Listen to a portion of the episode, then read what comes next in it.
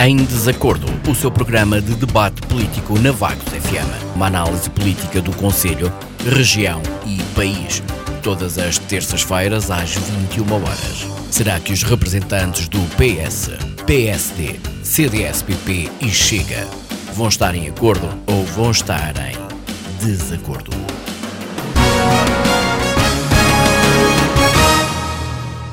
Ora viva, boa noite, bem-vindos a mais uma edição do Em, em, Desacordo. Novamente comigo, sou a Edith Isabel e hoje vamos estar aqui um bocadinho desfalcados da nossa equipa, sem um, o Alexandre Marques, que hoje não pode estar connosco, o CDS não se vai fazer representar. Entretanto, um, devidamente justificada então aqui a ausência do Alexandre Marques, que não vai estar connosco nesta noite, com dois temas que vamos ter aqui a debate, mas no entanto dar as boas-vindas aqui então à Carla Gouveia, do hum, Partido Socialista, ao Nuno Moura, do hum, PSD, do Partido Social Democrata, e ao Sidónio Sansana, do Chega. Obrigada por estarem connosco, uma vez mais, então, nesta noite de debate. E vamos começar esta noite por um tema a nível local. Vagos que hum, obteve mais um reconhecimento e desta feita Vagos é, é o município amigo da juventude, um reconhecimento aqui por parte, hum, um reconhecimento por tudo aquilo que o município está a, fazer então em torno da juventude e começo pelo hoje, seguindo uh, esta um, ordem. Hoje começamos por Nuno Moura. Viva muito boa noite, Nuno. É, é mais um reconhecimento atribuído aqui ao município. Quando há reconhecimentos atribuídos aos municípios, há sempre uma parte positiva, não é? Boa noite, Edith. Boa noite à Carla. Um cumprimento ao Sidónio. Enviar também os cumprimentos ao Alexandre, apesar de não estar presente. Um cumprimento muito especial ao auditório da Vagos FM e efetivamente é sempre positivo e este, este prémio foi no âmbito da realização do terceiro encontro de municípios amigos da juventude, promovido pela Federação Nacional das Associações Juvenis, no passado dia 26 de maio, no Centro Logístico de Pinhel, que contou com a presença do Secretário de Estado da Juventude e do Desporto, João Paulo Correia, e que juntou cerca de 80 presidentes e vereadores de autarquias do continente e ilhas e 218 técnicos municipais e jovens, num total de cerca de 300 participantes que demonstraram a importância que os seus municípios atribuem à promoção de políticas locais de juventude. E, portanto, a rede, fundada em 2020 uh, eh, pela Federação Nacional de Associações Juvenis e que conta atualmente com 161 municípios já inscritos, é uma plataforma de contacto que pretende, no fundo, impulsionar a implementação de políticas de juventude estruturantes, sustentáveis e articuladas com estratégia e visão dos e das jovens. Eh, esta rede é pioneira na sua concepção e encontra-se assente em três eixos: estratégias de políticas de juventude, boas práticas municipais e sinergias de políticas locais de juventude. Portanto, uma nova agenda para as políticas locais de juventude foi o tema abordado ao longo da manhã, com as participações do bastonário da Ordem dos Psicólogos, da diretora do Departamento da Juventude do IPDJ, do diretor da Agência Nacional Erasmus, e ainda do Presidente da Associação Nacional de Assembleias Municipais. À tarde, os trabalhos focaram-se na partilha de boas práticas municipais, que culminou com a cerimónia de entrega da bandeira e do selo do Município Amigo da Juventude, com os quais o município de Vagos foi distinguido. Presente na cerimónia esteve o vereador do Pluro da Juventude na Câmara Municipal de Vagos, o professor Pedro Bento, que se mostrou uh, agradado com este reconhecimento do trabalho que tem sido feito, uh, paulatina e progressivamente junto da juventude, nas mais diversas áreas, sempre com o objetivo de que os jovens que vivam em Vagos tenham, na perspectiva educativa, desportiva, lúdica e de intervenção na sociedade, meios para o poderem fazer de uma forma mais satisfatória um, do que aquela que têm tido até aqui. Acrescentou ainda que aos municípios cabe colocar a juventude no centro das prioridades, uma vez que, cuidando dos jovens, estamos também a, a preparar o, o futuro e, portanto, o município de Vagos, com mais esta, esta distinção, está, do, do nosso ponto de vista, de, de parabéns. Muito bem, obrigada Nuno Moura. Um, Sidónia Sansana, uh, temos aqui este reconhecimento em termos das atividades feitas pelo município, em termos da, da juventude. Um, é. Temos este reconhecimento uh, quando vê para o trabalho feito pelo município na, na parte da, da juventude. Uh, acha que uh, está a ser feito o suficiente? Temos este reconhecimento? Poderia ser feito mais? Bem, em primeiro lugar, boa noite à Edith, aos colegas de painel, ao auditório da Bagos FM. Um, este prémio e esta discussão veio um bocado na, senda de uma discussão que já tivemos na, na última edição sobre eh, a atribuição de alguns prémios ou reconhecimentos a outros eventos organizados em Vagos, nomeadamente no caso da última edição, ao Vagos Sensation Gourmet e o Vagos de Ajuda à Ucrânia. Eh, eu lembrei aqui nessa, nessa edição que esse reconhecimento desses eventos de que falámos na última edição me lembra um bocado os antigos troféus Tanit célebres nos anos 70, em que as empresas pagavam a uma empresa organizadora que depois atribuía uma espécie de selo que, ou, ou atribuía um troféu que uh, atestaria a garantia dos produtos fabricados por quem pagava e dos serviços. Aqui não será bem um troféu TANIT, uh, porque espero até que a FNAG não tenha cobrado pela atribuição, mas será um bocado mais como a bandeira azul das praias, até porque a cor lembra uh, esse outro troféu. Né? Eu, que sou membro do Conselho Municipal de Juventude, uh, e que no dia em que este programa irá para o ar, uh, tenho mais uma reunião deste órgão consultivo da Câmara Municipal de Vagos, um, eu sempre pautei a minha atuação neste órgão uh, por uma grande neutralidade política, porque, até porque sou professor, entendo bem a dificuldade de tentar levar os mais jovens a interessar-se por temas que, de certa forma, serão decisivos para o seu futuro, mas ao qual no presente não atribuem grande importância, até fruto de uma certa deriva esquerdista cá no, no país que os vai convencendo injustificadamente ou de uma forma muito perigosa eh, de que hum, têm a vida facilitada e o que lhes dá a ideia de que o seu futuro também será um bocado facilitado à semelhança daquilo que eles enfrentam hoje infelizmente, na escola e noutros meios. Uh, e por isso, eu até tenho um certo apreço pelo trabalho que tem sido feito pelo vereador da área, Pedro Bento, um, e não, não, não é meu hábito politizar este tipo de questão. Entendo que realmente há coisas que são, que são boas e, lá faremos, faremos o relato desses uh, fatos mais positivos, uh, mas também entendo que não será muito correto apregoar méritos na imprensa de questões que deviam ser resolvidas com mais recato. Portanto, é óbvio que há coisas que são muito boas. Eu lembro, eu lembro só um exemplo. Eu, quando peço dispensa para sair um bocadinho mais cedo da, da minha escola para ir a reuniões do Conselho Municipal de Juventude, eu apresento até por uma questão de, uh, enfim, bom senso e de, de, abrir o jogo em relação àquilo que anda a fazer, uh, apresento na direção da escola onde eu estou uma convocatória de, de, dos temas que vamos discutir no Conselho Municipal de Juventude. E a reação que eu tive um dia, eh, da parte das pessoas da direção, foi qualquer coisa do género, mas vocês em Vagos fazem isto tudo. Porque tinha uma, uma, uma lista extensa de assuntos a discutir, eh, meritórios, a Assembleia Municipal Jovem, Feira da Juventude, concurso de empreendedorismo e por aí fora. Portanto, muita coisa se tenta realmente fazer.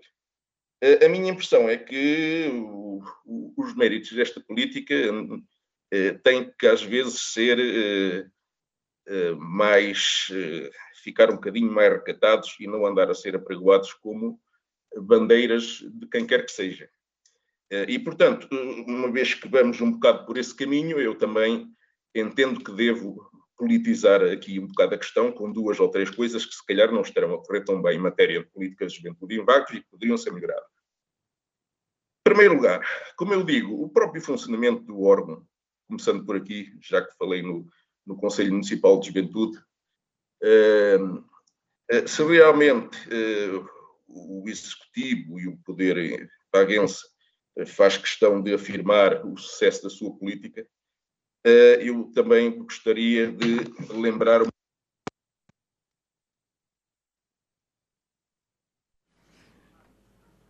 Sidónio, ficamos sem som da sua parte. Perdão, tenho aqui um problema qualquer com, com o computador. Ah, ok, já está. Uh, estava eu a dizer que uh, este órgão tem, que é importante para a definição das políticas de juventude em vagos e, e que devia ser levado muito a sério. A Carla pode, se quiser, atestar algumas das coisas que eu vou dizer, mas funciona às vezes com. A Carla também uh, comparece nesse órgão, não é? Também é membro do Conselho Municipal de Juventude e esse órgão funciona às vezes com quatro, cinco pessoas, portanto há um grande desinteresse da parte de muitos membros. Eh, se é um facto que é difícil, como eu disse há pouco, eh, arrastar os elementos que representam as escolas, e é compreensível que assim seja, eu não de maneira alguma pretendo eh, aqui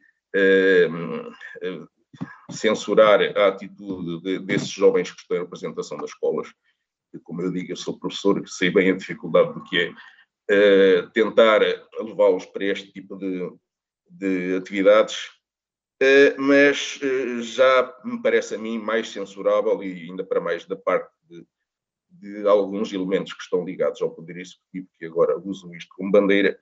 Eu acho que para este órgão funcionar com melhores condições, seria importante que os Jotinhas do PSD e até do CDS, que não está aqui hoje representado, que comparecessem mais, que aparecessem lá mais vezes para que o órgão, para que certas decisões que nós lá temos de tomar não andem de eh, sessão para sessão, como tem acontecido praticamente desde que eu sou membro deste órgão. Uh, primeiro ponto. Uh, segunda questão. Um, estes eventos, ultimamente, são muito apresentados como bandeiras do município, se calhar às vezes para esconder problemas mais profundos, eh, como a situação financeira ou a situação do palacete, que haveremos de falar muito nos próximos tempos, ensino eu. Uh, para mim, uh, se calhar já, já deixei transparecer por demasiadas vezes esta noção, uh, não são tão prioritários estes eventos e outros floreados do género, eu dou prioridade a eventos estruturantes que fiquem eh, para o futuro, portanto, melhorias a longo prazo. E não desdenhando as iniciativas eh, relacionadas com a juventude, que já fiz referência e que estão em curso, a Assembleia Municipal de Jovem, Feira da Juventude, concurso empreendedorismo, etc. Mas é também importante que o que sai destas iniciativas depois se traduza em qualquer coisa para o futuro.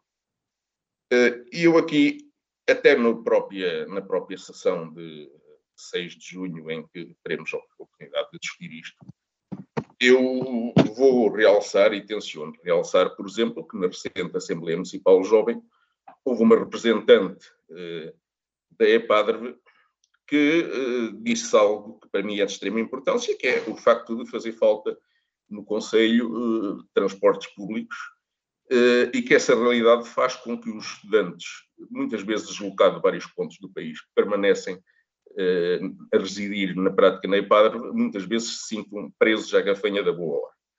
Uh, pronto, e vou lembrar uma vez mais que a minha obsessão com o problema da falta de transportes em vagos tem por base estes relatos e, portanto, de certa forma, é o dar a voz ao povo, e este é mais um exemplo de que é bonito as Assembleias Municipais Jovens, também é bonito que depois o poder aprenda a tirar conclusões uh, a partir daquilo que lá eh, que lá é apresentado e dos uhum. problemas que lá são apresentados. Ok, muito Só bem. mesmo uma questãozinha Sim. para terminar, que o tempo se calhar já vai longo. Já vamos em oito minutinhos, não é?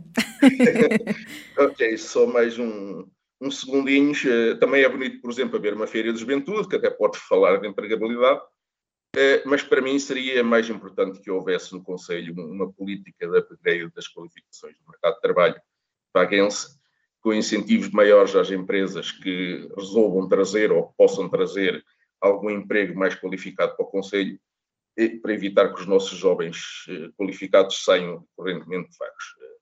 Seria bom que o Poder Vaguense se debruçasse sobre esta questão, em vez dos seus representantes da Assembleia Municipal se entreterem a contestar sem verificação os números oficiais que eu lá apresento sobre a diminuição da população jovem vaguense. Uhum. Obrigado. Obrigada, Sidónio. E agora vamos dar voz a Carla Gouveia, a Carla que também está um pouco por dentro desta questão da, da juventude. Temos aqui o um município que teve este reconhecimento, há também uma equipa por trás deste reconhecimento, não é, Carla? Sim, uh, boa noite aos colegas, boa noite ao auditório, boa noite Edith. Uh, é um reconhecimento merecido, tem que, obviamente que eu tenho que o admitir. Uh, há várias iniciativas que decorrem no âmbito das políticas da juventude que são importantes, nomeadamente ao nível do empreendedorismo.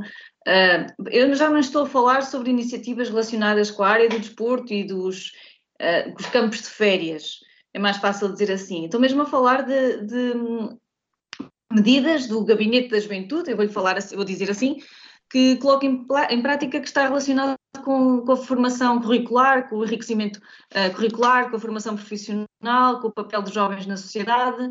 E, e este tema é, é, importante para mim porque eu considero que o vereador Pedro Bento é uma pessoa com quem com quem é bom trabalhar. Sempre que está, sempre tivemos as, as reuniões do Conselho Municipal da Juventude, onde eu pude participar, já agora não vou a mais nenhuma, visto que renunciei ao mandato à Assembleia Municipal, logo não tenho uh, poder de substituição nesse Conselho, mas uh, toda a minha experiência neste mandato e no mandato anterior foi de que a minha percepção agora é que há mais abertura, há mais diálogo, há mais vontade de colocar em prática políticas da juventude. Antes não era assim. Eu, eu recordo quando, quando iniciei funções na, na vida política ativa, Uh, eu, eu era muito nervosa a falar, eu estava tão nervosa a falar na Assembleia Municipal, isto já foi há 10 anos ou há 9, tão nervosa, tão nervosa que eu quase que asfixiava enquanto falava. Uh, os meus colegas de, de, bancada, na altura Dr. Carlos Maia e Dr. Mário, uh, Mário Tarenta, são testemunhas desse meu nervosismo.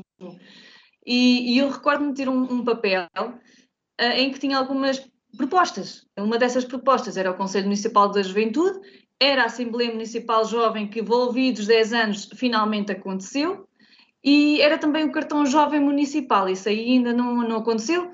O poder político eh, eh, em, em funções considera que não é uma prioridade, que não é importante. Eu, eu apresentei, apresentei porque na minha idade já, já se utiliza e em outros conselhos do distrito e em outros conselhos do, do país, e, e achei, achei na altura e considero achar que, que é uma boa medida. Mesmo assim, o Conselho Municipal da Juventude tomou posse já há alguns anos, sempre funcionou bem. Neste momento, com este vereador, funciona, na minha ótica, isto é uma opinião pessoal, funciona muito bem porque dá há capacidade de trabalho, há diálogo, há, há, propostas de ideias entre o grupo, apesar do Sansana estar a dizer, e é verdade, há, há muitos alguns membros não aparecem e, parece, e até parece que não têm interesse em se fazer representar, porque essas reuniões até é, é possível estar assim como nós estamos agora, online. Uh, houve um ou outro membro desse conselho que participou assim, portanto, uh, acho que esta falta de interesse em participar num órgão importante e que pode de facto fazer a diferença nos destinos deste conselho, uh, de, de vagos, deste conselho de vagos, é, era importante. Nós temos a geração, esta geração jovem de agora, tem uma, uma panóplia de ferramentas e de oportunidades que eu não tive há 15 anos, que eu não tive na minha altura, que o Nuno não teve na altura dele, que a Edith não tem, o Sansana não teve. Nós não, não tivemos tantas oportunidades, tantas facilidades uh, de, de, de, várias áreas, mesmo ao nível da formação. Existem vários cursos, uh, se nós não, não, não, não temos interesse na, no, no, percurso curricular no, dito normal, seja para ciências, seja para humanidades, por aí fora, Uh, existem uh, técnicos, uh, cursos técnicos especializados que, que, a pessoa, que o jovem consegue a sua vocação e consegue dali fazer um futuro, fazer uma carreira. eu às vezes olho, olho para, para, a juventude e penso assim, comparo-me, não é? Comparo-me muito, porque eu também já me sinto um bocadinho mais velha, e comparo que eu não tive tantas oportunidades, nem a minha geração teve, e eles não conseguem aproveitar tudo aquilo que se lhe dá há iniciativas do Conselho Municipal da Juventude que são colocadas em prática que nem sempre têm sucesso. Nem sempre, ou, ou, ou melhor, não têm o sucesso que seria o ideal, que, seria, que é o expectável e que seria o ideal da sociedade. Têm alguma adesão, mas, mas não é, ainda não é o, o, o nível uh, satisfatório. Depois há outro assunto importante que nós também falámos nessas reuniões, ou pelo menos foi assim um bocadinho avulso, que é uh, Uh, existe a expectativa de quando o centro cultural estiver construído e estiver a funcionar, que alguns escritórios desse, desse edifício sejam utilizados para, para, como se fosse uma sede da juventude, como se fosse. Isso só ficou assim a planar no alto, porque, uh, quer dizer, esta semana que passou ainda destruíram um bocadito mais do, do centro cultural, deve estar em projeto isso, uh, portanto cada vez está mais longe essa realidade, mas já não está tão longe assim. Portanto, aquilo tanto o Nuno, o Nuno falou e o Sansana têm, têm razão. Reconheço muito mérito no vereador Pedro Bento. Uh, reconheço que é, é muito bom, uh, muito, uma boa equipa de trabalho, que tem feito ótimas iniciativas relacionadas com a juventude. Se é suficiente, não, nunca é suficiente, nunca é, não é? Nós queremos sempre muito melhor mais, muito melhor. Mas, mas tendo em conta aquilo que nós tínhamos anteriormente e, e o presidente da Câmara é o mesmo, uh, evoluiu muito e, e dou-lhe, dou obviamente, os parabéns e, e o mérito, por, o reconhecido mérito. Uhum. Muito bem, é bom ver eh, este reconhecimento também aqui por parte. Podemos dizer que hoje estamos quase todos em, em acordo quanto a este, este reconhecimento. Nuno, eh, como teve um, pouco tempo na, na, primeira ronda, eu não sei se ainda se quer um, manifestar eh, quanto a esta temática. Sim, aproveitar para pegar só no que a Carla acabou de dizer. A Carla dizia que o Sr. Vereador Pedro Bento tem feito um, um bom trabalho e que nós reconhecemos, obviamente, e aliás que, que o exaltamos, uh, mas depois dizia, e o Presidente é o mesmo, é o Vereador Pedro Bento uh, está em exercício desde o início do mandato do Dr. Silvério Regalado, portanto, tem acompanhado ao longo dos anos, isto é o evoluir de um trabalho, este é, é a prova viva daquilo que eu vou dizendo algumas vezes, que é o projeto existe, sabemos onde estamos, para onde queremos ir, as coisas não acontecem é de um dia para o outro e, portanto, vão acontecendo gradualmente, e isto é o resultado do projeto que o PSD uh, eh, apresentou e do trabalho que, obviamente, o Sr. Presidente da Câmara e os seus vereadores vão tendo ao longo dos anos e que, portanto, começa a dar os seus frutos. Eu gostava só de lembrar que, uh, ao nível do Conselho de Vagos, e para não ser fastidioso, dizer aqui alguns nomes de, algumas, eh, de alguns projetos na área da juventude.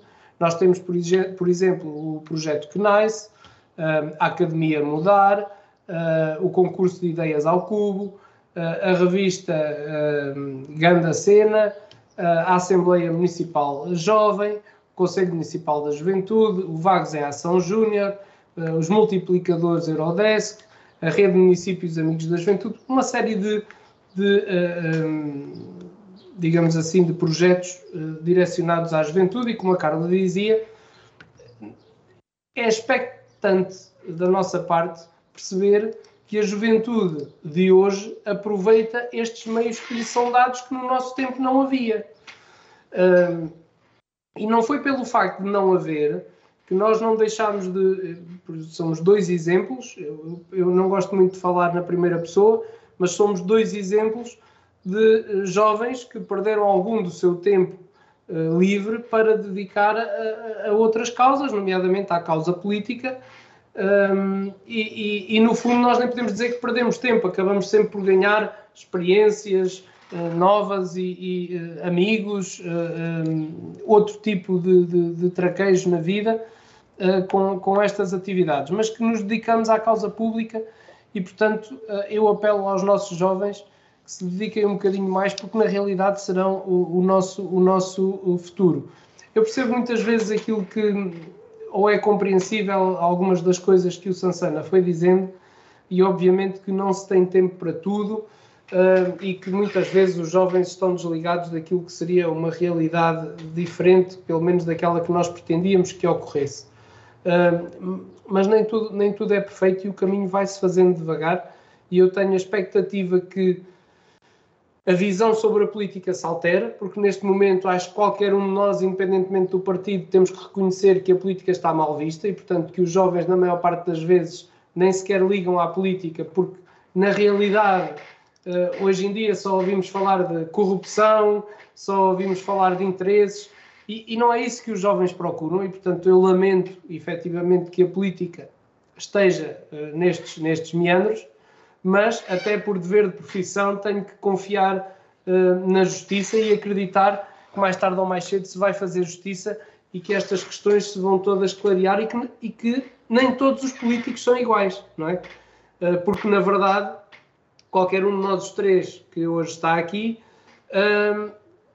tem um bocadinho de político, porque estamos envolvidos na política, porque damos a cara pela política, porque temos interesse em fazer melhor pela nossa sociedade e nós não, não gostamos nem podemos ser conotados com esse tipo de políticos que efetivamente baixa a, a política a um nível um, que sinceramente penso que nenhum de nós uh, gosta de ver.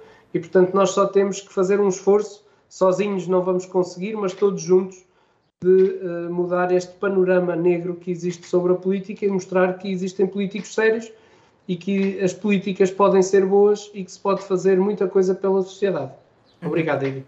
Incentivar aqui então a população mais jovem na área da política e se calhar também noutras áreas que um, os jovens andam um bocadinho afastados também de, de, outras temáticas, se bem que hoje em dia a parte da, da, temática dos jovens está mais direcionada se calhar ao meio ambiente, à preocupação do meio ambiente, pelo menos eh, eu falo por experiência própria lá, lá em casa e por aquilo que nos eh, é comunicado, essa área, preocupação agora também na parte ambiental, mas depois ficam outras questões questões também, eh, aqui neste caso, por exemplo, na área da política. Bem, vamos eh, passar ao tema seguinte a nível nacional. Não sei se hum, há alguém que, que se queira manifestar ainda quanto a esta temática, se não, era propunha seguirmos então para o tema seguinte e agora a nível nacional.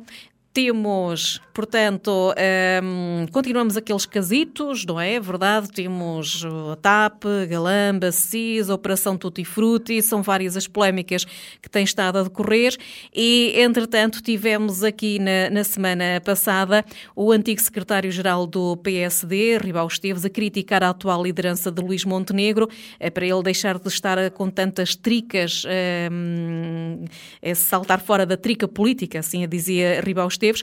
Parece que ele até levou esse, esse conselho a sério, já este fim de semana, fez questão mesmo de dizer que um, deixava de lado então esta trica política e falava de assuntos, nomeadamente também no que disse ao aumento dos impostos, um, houve aqui outras tomadas de direção do discurso de Montenegro.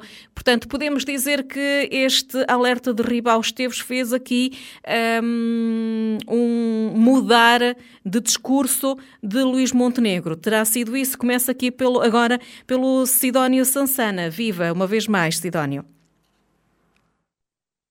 Uh, ora bem, um, ehm, esta intervenção da Ribal Esteves uh, vem na sequência, parece-me a mim, de algo que eu já tinha abordado no tema livre da, da última edição, que é uh, a crítica, o escrutínio a que a atuação de Luís Montenegro tem sido sujeito nos últimos meses e nas últimas semanas também com alguma intensidade, uh, por bastantes, por quase todos os ex-líderes vivos do PSD, o que tem o seu significado em termos de como está a ser avaliada até dentro do próprio partido a atuação de Luís Montenegro. Uh, desta vez não foi um ex-líder, mas foi o ex-número 2 do ex-líder Luís Filipe Menezes, o que também tem o seu peso. Uh, começando por, pela análise individual de Ribal Esteves, eu acho que ele foi uh, bastante certeiro. Uh, sugere que Luís Montenegro parece condicionado na sua ação política pelo episódio mal explicado dos contornos relacionados com a construção da sua mansão luxuosa em Espinho. Ehm, depois, quem vê o vídeo que acompanha esta peça eh, percebe-se que Ribal Esteves eh, quer deixar ali muita coisa nas entrelinhas quando fala, por exemplo, do abandono da suspensão de mandato parlamentar e do regresso intempestivo ao Parlamento do agora deputado Pinto Moreira, mas que era ex-presidente da Câmara Municipal de Espinho à data de muitos dos trâmites de licenciamento da Casa de Luís Montenegro. Uh, e, portanto, deixa na sua intervenção aqui alguma ligação, alguma possível ligação entre alguma retração política de Luís Montenegro e alguns factos da sua vida privada. Uh, ainda por cima acresce uma notícia assim muito recente, que vamos lá ver os seus desenvolvimentos nos próximos tempos, que é uma manchete da última edição da, do tal e qual, que sugere que Luís Montenegro estará a tentar controlar o grupo Cofina, dono do, do Rei da Manhã e da CMTV, entre outras, eh, com o apoio de um grupo eh, de investidores de origem húngara ligados ao, ao governo húngaro de direita, portanto, da mesma área política que Luís Montenegro tem rejeitado como parceiro político em Portugal. E, portanto, isto também é uma área interessante. Eh, eu, eu tomei conhecimento disto há, há poucas horas, mas é algo que tenciono acompanhar nas próximas semanas ou nos próximos dias com algum interesse, porque realmente é capaz de sair daqui qualquer coisa que valha a pena. Abordando em geral estas queixas dos ex-líderes do PSD, até para a sua recorrência e irregularidade, parece que há realmente alguma descrença da possibilidade deste PSD de Luís Montenegro uh, se afirmar como alternativa à governação do PS e começa a haver descontentamento interno quanto a essa incapacidade. Uh, eu, para mim, uh, o PSD tem hoje uma falta de matriz ideológica muito grande e, e vive, desde há muitos anos, como se diz na gíria do futebol, à espera do erro do adversário, eh, do adversário. O problema é que por estes dias, e por mais as neiras que o PS faça, e tem feito muitas, parece que o PSD não está a capitalizar esse descontentamento eh, e a liderança terá alguma coisa a ver com o assunto. Ehm, as sondagens normalmente valem o que valem, mas para mim eh, a sucessão de sondagens é um bom indicador de tendências. E a última sondagem da Intercampos da semana passada é sugestiva e preocupante ao mesmo tempo o PS está em queda livre, por razões que já discutimos aqui mais bastantes vezes, mas o PSD continua com valores iguais ou abaixo das últimas legislativas e não tira partido do desgaste de governação. De resto, eh, a iniciativa liberal afunda-se nas, nas suas contradições, só o Bloco de Esquerda sobe um bocado à custa do estado de graça de uma nova líder, que afinal de contas a grande novidade que traz algumas indicações são que era um segredo mal guardado sob a sua. Um, isto é preocupante uh, para a democracia e para o regime, uh, porque tudo isto está a acontecer à custa do aumento de indecisos e de, de abstencionistas. Uh, o próprio Chega, já agora para concluir, também desce, e, segundo algumas opiniões de alguns militantes do partido, com as quais eu até concordo, isto terá um bocado a ver com o facto do país estar, estar farto de ouvir falar da TAP, que é um assunto que, eh, que já chateia, eh, que devia ser era resolvido em recato os inúmeros vícios da empresa, eh, em vez de andarmos com esta lavar de, suja, lavar de roupa suja permanente na praça pública. E aquela proposta que o Chega fez de prolongar um bocado mais a, a comissão de esta proposta do Chega, eh, eh, até considero eu e consideram alguns militantes do partido, quem já ouvi a mesma opinião, não será positiva neste aspecto e, e terá eventualmente alguma coisa a ver com esta, eh, com esta descida que estamos aqui a assistir nas sondagens, porque o, o, que o povo quer neste momento, já como disse, parece que já estamos saturados do assunto TAP e há outras coisas importantes que deviam ser discutidas, as altas taxas de juros, a inflação, o, as receitas que o Estado obtém retirando dinheiro à economia à custa da inflação, uh, os favores que são feitos agora ao cartel da banca, retirando competitividade aos certificados de aforro que estão ao alcance dos pequenos aforadores, ao mesmo tempo que paga cada vez mais aos grandes investidores internacionais das obrigações de tesouro. Acho que é esta discussão que devíamos pôr na agenda e, e que se calhar andar a insistir no assunto TAP não será bom para ninguém, parece-me a mim, da análise que faço dos resultados das últimas sondagens. Obrigado. Obrigada, Sidónio. Temos então aqui um, ehm, estes recados que continuam a ser uh, dados. Um, ehm, Nuno Moura, quando falamos aqui destes recados, uh, nota-se aqui também. Um, ehm, algumas controvérsias no que diz respeito à união do, por parte do, do partido. Isto, Luís Montenegro eh, poderá estar aqui a criar algumas divisões, eh, esta troca de opiniões, aqui esta a chega do Ribal Esteves não vá aqui eh, também acender aqui algumas, ou se calhar já falam aqui as pessoas em que o próprio Ribal poderá estar aqui a colocar o seu lugar a nível nacional e também a sua possível candidatura, Nuno? Nuno, está sem, sem, sem o micro ligado. dizia eu que este, este é um assunto que hum, tem feito correr muita tinta e tem sido notícia de abertura de todos os telejornais e das capas dos mais diversos órgãos de informação. Aliás, eu, eu estou convencido que até à conclusão dos trabalhos da Comissão Parlamentar de Inquérito sobre a TAP, muito ainda se há de falar e discutir. E que não se venha com a história de que os portugueses já estão fartos de ouvir falar nestes casos. Eu peço desculpa, Sansana. Eu acho que daquilo que os portugueses estão fartos é do governo mentir e de não dar as explicações que deve no sentido do cabal esclarecimento destes casos que afetam não só a imagem do país, em nada abonam a favor do sistema democrático, eh, como eh, eh, vão desacreditando o sistema político. E, portanto, falar a verdade não custa nada. Assumir as responsabilidades políticas também não. O que custa mesmo são os muitos milhões de euros que saem dos bolsos dos portugueses para pagar os devaneios e as incompetências de quem nos está a governar. Essa é que é a realidade. E tudo o resto é, é, é um bocado de conversa fiada para que os portugueses esqueçam dos valores e princípios que estão em causa e, com o passar do tempo, passem a discutir outras questões. Aqui é que está o cerne da questão. Porque ainda não houve ninguém, quer da parte do governo, quer da parte do, do CIRP ou do SIS, que justifique a ação daquela entidade com o devido suporte legal. Eu volto a fazer a pergunta: qual foi o artigo da lei em que se basearam para promover a apreensão de um computador? E, portanto, meus amigos, isto não se trata de, trita, de trica política.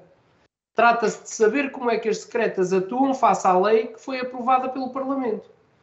E também já vimos que o Conselho de Fiscalização, presidido por uma ex-ministra do Partido Socialista, que foi demitida por manifesta incompetência, também nada justifica ou sequer explica.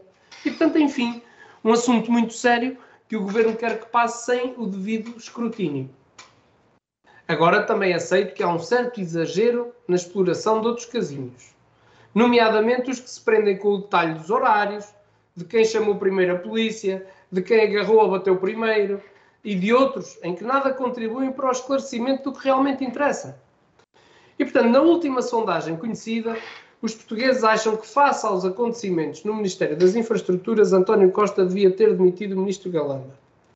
Mas Costa já não ouve os portugueses e faz o que quer quando quer e como quer. Quanto às declarações de Ribal Esteves, acho que já comentei de uma forma indireta nesta nota introdutória que acabei de, de, de fazer. E, portanto, só gostaria de acrescentar que não foi a oposição que criou estes casos e casinhos.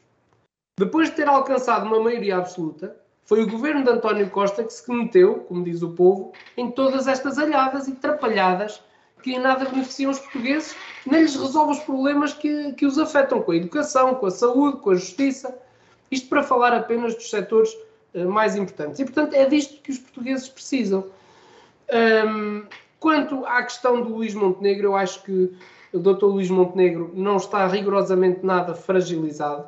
Haverá, obviamente, sempre algumas pontas soltas, mesmo dentro do, do partido, que eh, por uma razão ou outra, porque na altura não apostaram na pessoa certa, eh, porque entendem que agora estão mais afastados do que estariam noutras circunstâncias. Quero eu dizer, os descontentes com a forma como, uh, com, com o seu afastamento, ou melhor, não é afastamento, com a, a sua menor aproximação ao, ao presidente do partido, uh, obviamente vão tendo algumas, algumas uh, declarações que se entendem. E a oposição, que começa a ver o PSD dia a dia a crescer, conforme dizia Luís Montenegro no dia em que tomou posse enquanto presidente do partido, um, começam a tentar arranjar casos e casinhos para o líder do PSD.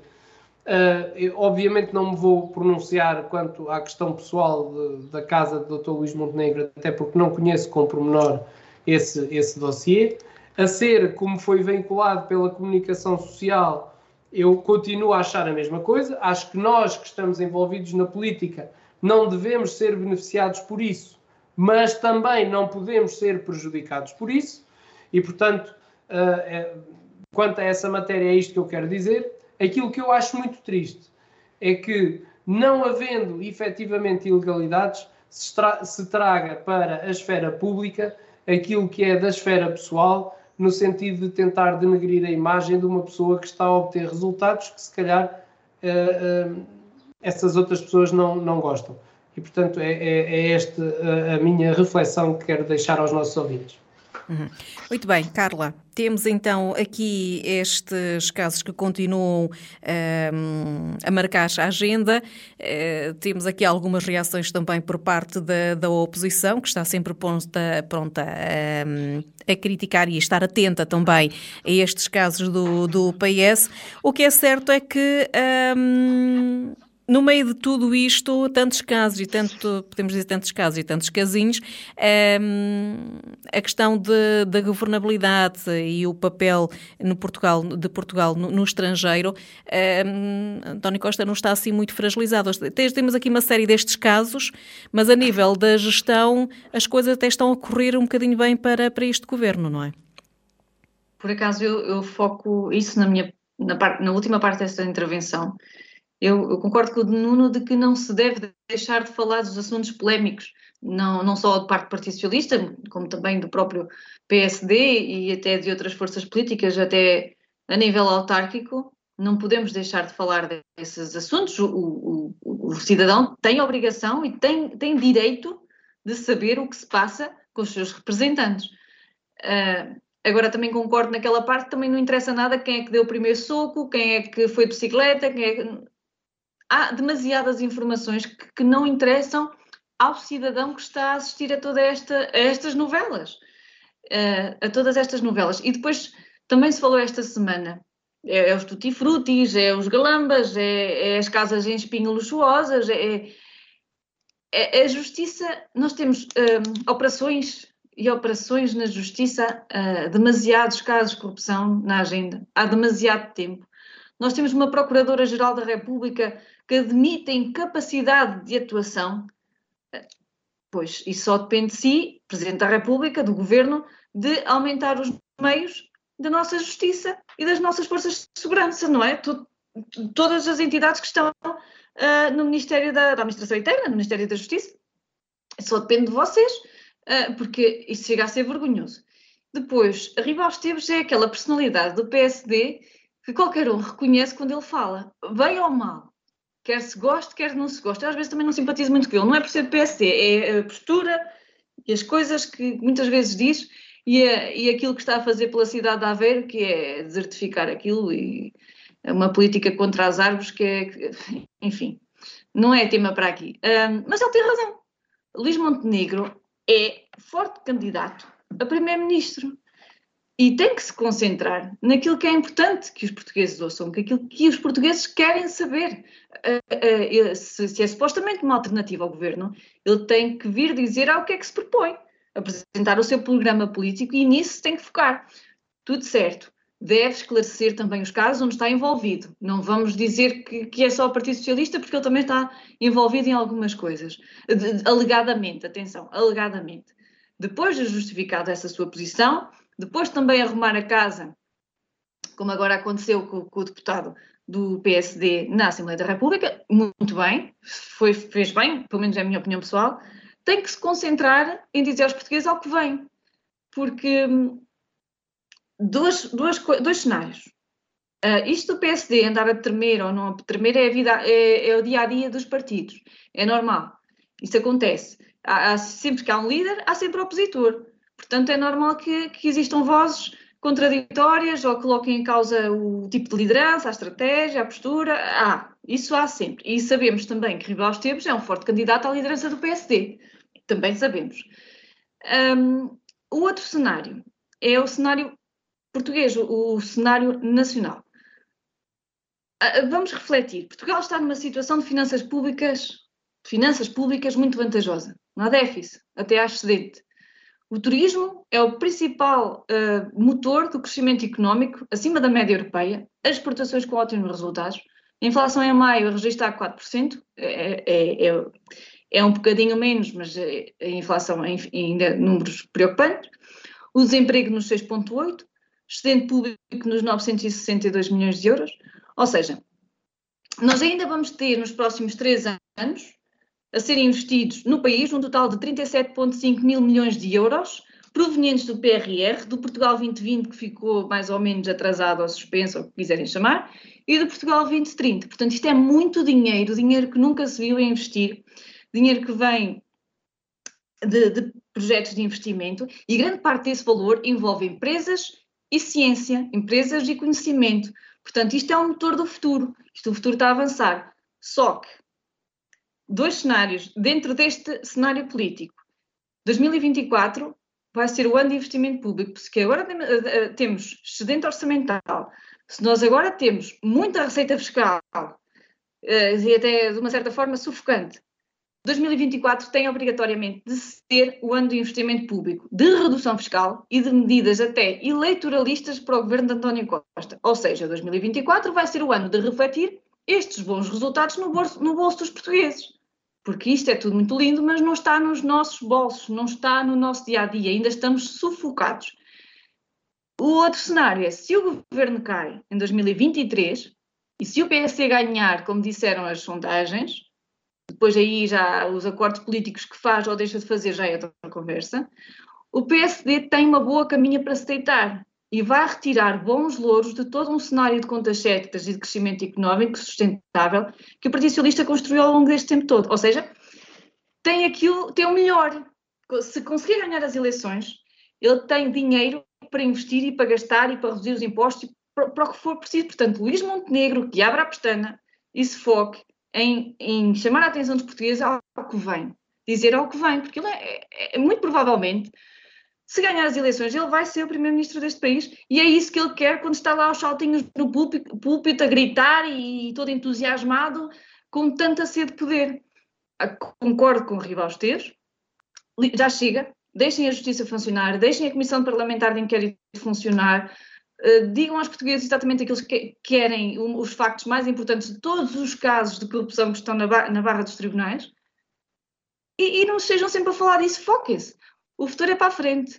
Uhum. Obrigada. Muito bem, Carla, um, sendo que ainda tem menos tempo uh, nesta, nesta nossa intervenção, há pouco estava a referir-se no que diz respeito ao excedente que vem da, da parte do, dos impostos.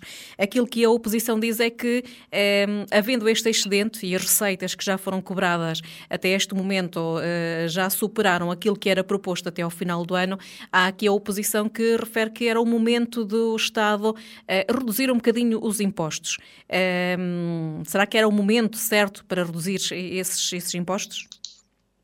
Sim, a nível da redução fiscal, uh, há tabelas de IRS que agora entraram em vigor em maio, que algumas dessas, desses escalões foram reduzidos. Olha, o meu, por exemplo, foi reduzido em, ah, em, em 4 pontos percentuais, por, por exemplo. Uh, e em julho vai entrar outra tabela. Mas eu vou falar nisso no tema livre, que tem que ver com a carga fiscal sobre as empresas. Porque se nós temos o setor do turismo e as exportações como os dois principais motores do crescimento económico, há que existir algum incentivo para que as empresas consigam ir fazer mais e melhor. Porque nós não podemos, imagina, em 10, 6 é para impostos e 4 é para investimento, acho que não, não é uma boa política, não é uma boa estratégia para, para levar este crescimento económico à vida, à vida das pessoas e ao bolso dos portugueses, como eu estava a dizer. Não sei se é tecnicamente possível já fazer essa revisão orçamental, não é uma revisão orçamental oficial, mas é uma, umas medidas extraordinárias, mas o que eu não concordo é em darem chequezinhos e mais apoios sociais, porque o que se pretende agora é impulsionar a economia, é trabalho, é ajudar quem trabalha, é ajudar quem faz mexer este país e já chega de vouchers, já chega de vales, já chega dessas coisas. Eh, não é, não é impossível, mas haja vontade. Uhum. Muito bem. Um, e penso eu que, não sei se alguém ainda se quer pronunciar quanto a esta temática, mas com o tempo aqui já a escassear. Um... Muito, muito rápido, Edith, só para dizer o seguinte, uh, só porque a Carla falou nisso e porque eu acho que é, que é injusto. Uh, relativamente ao, ao engenheiro Rival Esteves, apesar de nesta matéria termos uma ideia diferente daquilo que respeita à governação do município de Aveiro, eu não tenho a mesma opinião. É óbvio que para se fazer obra há, há sempre contrariedades, como no caso de uma obra de uma estrada, as pessoas sofrem enquanto no período em que as obras estão a decorrer, mas eh, elas têm que se fazer. E, portanto, no caso de Aveiro, parece-me que a cidade de Aveiro está num desenvolvimento franco. Quem chega àquela avenida e vê a avenida que existia e a avenida que existe, aos próprios acessos à, à, à cidade perto das Salinas está completamente diferente e, portanto, eu acho que o engenheiro Ribal Esteves, à semelhança daquilo que fez em, em Ilhavo, está também a conseguir fazer em Aveiro e não nos esqueçamos que um, foi um presidente que apanhou uma autarquia num estado pantanoso em que uh, o Partido Socialista a tinha deixado. E, portanto, foi também difícil de fazer essa, essa gestão. Quanto à questão do PSD apanhar o governo na, uh, numa situação financeira estável e razoável, esperemos que isso seja verdade, porque, uh, como todos sabemos, nos últimos anos não é isso que tem acontecido caramba, também uh, lá merecíamos uma vez apanhar as coisas em condições e não é só resolver as bancarrotas e os pântanos em que o Partido Socialista deixa o governo. Mas eu aqui estou como o povo diz, é ver para crer e, portanto, vamos aguardar que esse momento chegue quando tiver que chegar. Uhum.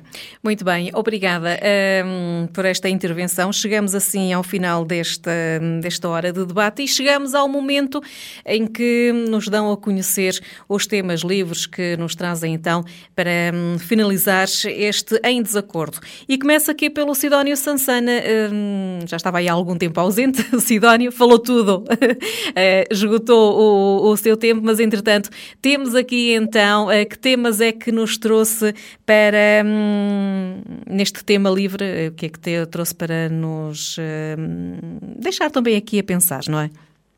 Ora bem, hum, eu trago uma, uma reflexão a propósito de uma notícia de capa da última edição do Semanário Expresso, uh, que refere uh, relatório que aponta para a existência de cerca de 50 gangues violentos na zona da Grande Lisboa deixando a dica nessa notícia, se calhar não, não tão inesperada quanto a isso, que muitos desses gangues têm um, um caráter transnacional. E depois eu, à volta disto, eh, fiz um, uma espécie de uma súmula, de um apanhado de algumas questões relevantes que, que vão acontecendo no país nos últimos meses eh, relacionados com, com este tema. É? Eu enquadro esta notícia à luz da legislação recente, por exemplo, que permitiu a autorização de residência em Portugal em dois meses, segundo o Jornal Notícias, a cerca de 13 mil, 113 mil estrangeiros, só da, CLP, da CPLP, dois meses. Uh, lembro para referência que em Portugal nascem por ano 80 mil crianças, para se ter uma, uma, ideia da enormidade do que é uh, esta quantidade de autorizações de residência que foram concedidas em tão pouco tempo. Eh, as consequências, os relatos que advêm desta decisão, enfim, começam a surgir quase diariamente. É? Cidadãos estrangeiros foragidos da justiça dos seus países de origem por crimes tão graves como assassínio que entram em Portugal sem qualquer escrutínio. Eh, um indostânico de uma empresa de TVDE que entra a arder numa esquadra de polícia depois de terem pegado fogo. Segundo o, a, reportagem muito interessante da CMTV do passado fim de semana, uh, indostânicos em geral que trabalham nas redes de TVDE sem saber se falar português, sem conhecimento das regras de trânsito e após permanência de poucos dias em Portugal, não se percebendo muito bem sequer como é que eles obtêm carta de condução ou licença para, para andar a fazer este trabalho. Uh, subida do brutal preço de alojamento, uh, os quartos partilhados por 10 ou 12 que acabam em situações mortais de incêndio, os episódios de violência extrema entre estrangeiros, o assassínio demencial de duas colaboradoras de uma associação islâmica há poucos meses, do qual, entretanto, não se falou mais, sabe-se lá porquê. Portanto, os sinais estão todos aí, uh, basta saber interpretá-los. Já há relatos também na imprensa de que as delegações brasileiras do primeiro comando da capital uh, uma organização extremamente violenta, eh, já por aí andam em Portugal. Eh, vamos ver se o mesmo acontece com as tríades. Espero que os italianos continuem a chegar apenas para abrir pizzarias, era bom que fosse assim. Eh, esquadras chinesas parece que também já há, mas serão só para controlar a atividade em Portugal dos próprios chineses, já que as autoridades nacionais não fazem. Resumindo e concluindo, não tenho e não temos nós no partido nada contra a entrada controlada de estrangeiros que vêm colaborar connosco, que demontem, demonstrem vontade de se integrar, que respeitem o nosso modo de vida, a nossa cultura e de preferência que falem português ou que aprendam. Uh, agora, um, podem vir com o politicamente correto do multiculturalismo a qualquer preço da contribuição para a segurança social, uh, mas algum dia um, terá que ser discutida a destruição do nosso modo de vida, que já aparentemente está em curso. Uhum. Muito obrigado. Muito obrigada, Sidónio. Carla Gouveia, o que é que tem, o que é que escolheu como tema livre? Já há pouco dizia que ia tocar nesta questão também do, dos impostos, não é? Mas vamos então aqui aos temas livres propostos para hoje. O meu tema livre é, é a entrevista do Ministro da Economia e do Mar ao jornal El País, com, com a qual eu concordo na perspectiva dele, embora ele seja a segunda ou terceira vez que entra em conflito com Fernando Medina, como Ministro das Finanças, uh, e, e, essa, essa sua opinião com a qual eu concordo já, já levou anteriormente a demissões no próprio Ministério da Economia. Uh, eu acho que ele simplesmente é, é, sensato e é realista, porque admitindo uh, os progressos no regime fiscal, e nós não podemos ver em termos nominais, porque o custo de vida agora não é o custo de vida de há 10 anos, e, e embora em termos nominais as taxas de IRS tenham aumentaram os escalões e os escalões mais baixos estejam numa percentagem nominal mais baixa que anteriormente, o custo de vida faz com que isso seja anulado. Eh, ele defendeu a redução da carga fiscal para as empresas, empresas essas que investem em tecnologia, em inovação, em conhecimento, e como uma das formas de combater a fuga do alto valor de capital humano, ou seja, nós, eh, esta última vaga de emigração foi, na sua maioria, de, de, de pessoas com bastantes conhecimentos, com, com, licenciaturas, com mestrados, na sua, na sua maioria. E isso é, é fuga de capital humano enriquecido e de muito conhecimento que nos está a fugir para entre os dedos. Investimos neles na, nas universidades e depois fogem-nos. Um, ele defende reduzir o IRS para dar mais liquidez às famílias, mas ele foca-se mais no possível alívio do IRC para ajudar as empresas a crescerem e investir. É um bocadinho daquilo que eu estava a falar, embora muito breve, que é em 10, 6 é para carga fiscal e 4 é para poder investir, pagar salários e, pagar as contas, não dá, não é? Mediante os, os bons resultados financeiros divulgados esta semana, por, o tal excedente orçamental, mediante o tal cenário macroeconómico e do investimento uh, recorde, que nunca se viu em Portugal, é urgente que coloquem uh, a governar o nosso dinheiro e o dinheiro de contribuinte quem realmente percebe de economia. Portanto, na minha ótica, Fernando Medina só está ali a, fazer contas gerências, só está ali a fazer contas. Uh, é preciso ter abordagem de, para a frente, para o futuro, é preciso ter opções políticas que façam avançar e não fazer uh, como é que costuma-se dizer, fluxo de caixa, é manobras de tesouraria, não é? Na minha opinião. São opções políticas que se tomam, foram as opções políticas e algumas realidades sociodemográficas que permitiram estes cenários. Nós não podemos esquecer, também um bocadinho relacionado com o tema que o Sansana escolheu, mas a imigração está de facto a, a fazer melhorar a balança da segurança social na, no nível das receitas, o aumento das contribuições, uh, tendo em conta o nível de, de, pessoas ativas no mercado de trabalho, há mais contribuições, a inflação, quer queiram, quer não queiram admitir, pagar 23% de 100 euros não é, o mesmo, não é o mesmo receita fiscal de 23% de 200 euros. Portanto, o cabaz alimentar está bem mais caro, apesar da medida de isenção de IVA, e, e depois todo o resto, que no dia a dia recebe, recebe o quê? Recebe mais dinheiro uh, em IVA. E o próprio, o próprio cenário do mercado imobiliário, que, que ainda, já, ainda está ao rubro, se é que eu posso usar essa expressão, e, e nunca se viu tanto investimento imobiliário como há dois anos para cá, se calhar, nunca se viu. E daí também tem receita fiscal, não é? Portanto, 2024 vai ser realmente o ano de obrigatoriamente investir e levar esse resultado para quem efetivamente trabalha e que faz movimentar o país. Eu concordo em absoluto com António Costa Silva, quando ele diz que é preciso uh, aliviar as empresas para que elas continuem a fazer um, o bom trabalho que estão a fazer. E, e, é assim esta minha reflexão uhum. por hoje. Obrigada. Obrigada, Carla Gouveia. E agora, para terminar, temos Nuno Moura. Quais é que foram os pontos prévios, que, os, pronto, os pontos livres que escolheu então para esta edição do Em Desacordo? Ora, quanto aos temas livres desta semana, e para não estar sempre a falar do governo e de um conjunto de atrapalhadas que criaram, selecionei dois assuntos locais que merecem nota de, de destaque, na, na, minha opinião. A primeira nota tem que ver com as festas do município, que trouxeram a Vagos muitos milhares de visitantes, tendo em conta a programação apresentada, e portanto foi um conjunto de atividades e de eventos, uns de cariz mais local e regional e outros de impacto nacional, que eh, colaboraram para a divulgação e promoção da nossa história, da nossa cultura, da nossa gastronomia e da nossa beleza natural, num conjunto que define como a nossa identidade. Para além da componente religiosa, os artistas sortiram o efeito desejado e os maiores eh, enchentes verificaram-se no fim de semana com os concertos de Diogo Pissarra e dos chutes e pontapés a atrair eh, mais de 25 mil pessoas à Quinta do Ega. As expectativas eram elevadas e uh, o público correspondeu. Dezenas de milhares de pessoas, por devoção, por lazer ou por ambas as razões, rumaram a Vagos entre os dias 26 e 30 de maio para assistir a vários momentos das festas do município que se caracterizaram por uma tradicional componente religiosa aliada a um cartaz de animação que considero de excelência.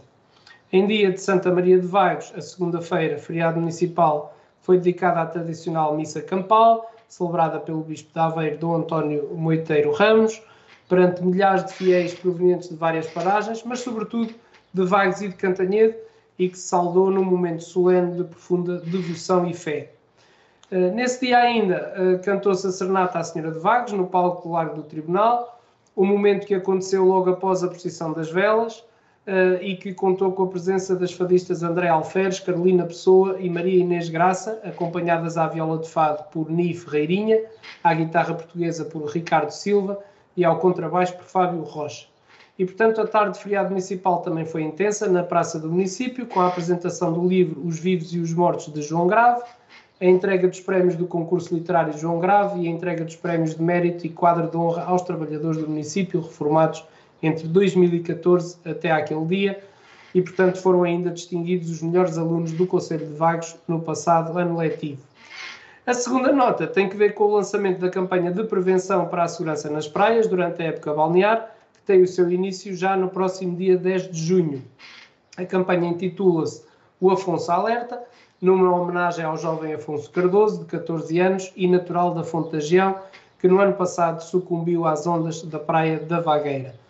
Este lançamento teve lugar hoje e estiveram presentes no evento o Coordenador Municipal de Proteção Civil de Vagos, Miguel Sá, os representantes da EPADRE do Colégio de Calvão e Agrupamento de Escolas de Vagos, o Comandante da Capitania do Porto Aveiro, Vítor Conceição Dias, e o Presidente da Câmara Municipal de Vagos, Dr. Silvério Regalado. Também esteve presente o seu comandante dos Bombeiros Voluntários de Vagos e cada um destacou a necessidade para observar rigorosamente todas as disposições de segurança inerentes à época balnear para um universo de muitas centenas de alunos do terceiro ciclo e do ensino secundário do Conselho de Vagos. Esta campanha terá agora o seu seguimento nos meios do município e meios de comunicação social à escala local e regional. Portanto, é tudo. Um bom resto de semana para todos. Obrigada, Nuno Moura. Votos de uma boa noite também para a Carla Gouveia, Sidónio Sansana. Hoje, sem o nosso comentador do CDS, Alexandre Marques, que hum, infelizmente não pôde estar connosco, mas certamente na próxima semana se juntará a nós. Votos de uma ótima noite e até à próxima terça-feira.